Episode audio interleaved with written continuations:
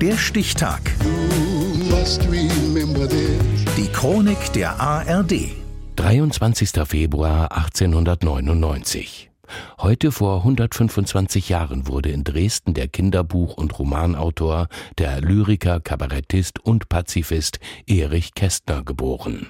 Katrin Krämer. Wer kann Erich Kästner besser beschreiben als Erich Kästner? Er ist ein Moralist, er ist ein Rationalist, er ist ein Urenkel der deutschen Aufklärung, Spinnefeind der unechten Tiefe.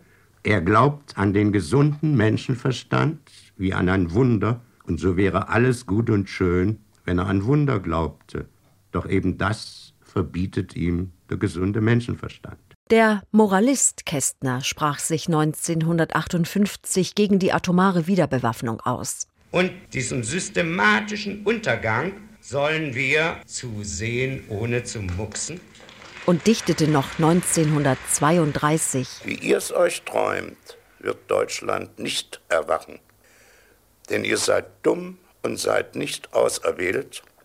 Die Zeit wird kommen, da man sich erzählt, mit diesen Leuten war kein Staat zu machen. Der Spinnefeind unechter Tiefe zeigte sich in Gedichten wie Elegie mit Ei. Der Lebemann Kästner schreibt nachts in Cafés und Bars, hat Verhältnisse mit vielen Frauen, oft gleichzeitig. 1899 wird Emil Erich Kästner in Dresden geboren. Zur Mutter hatte er ein sehr inniges Verhältnis. Und sie hatte mal eins mit ihrem jüdischen Hausarzt.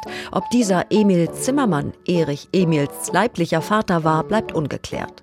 Kästners liebesgutes Muttchen möchte, dass der Sohn Lehrer wird. Aber zunächst muss der zum Militär.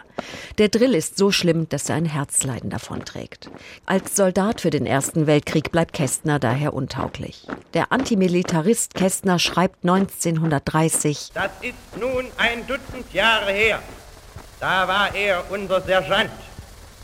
Wir lernten bei ihm, präsentiert das Gewehr, wenn einer umfiel, lachte er. Kästner geht zum Studium nach Leipzig, wird Feuilletonredakteur.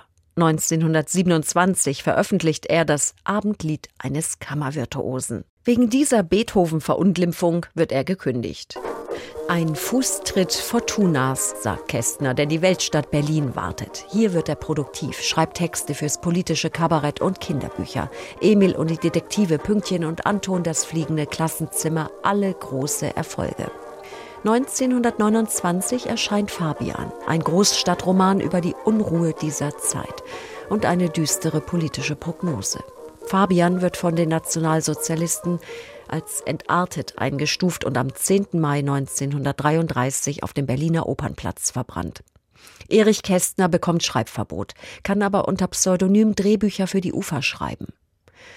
Warum er in Deutschland blieb? Ich war damals der Meinung, ein politisch engagierter Schriftsteller müsse, außer eben es bestünde äußerste Gefahr, bleiben, um Augenzeuge zu sein.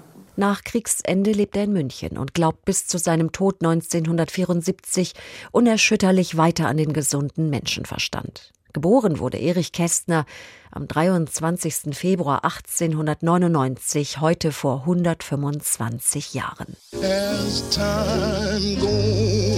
Der Stichtag. Die Chronik von ARD und Deutschlandfunk Kultur. Produziert von Radio Bremen.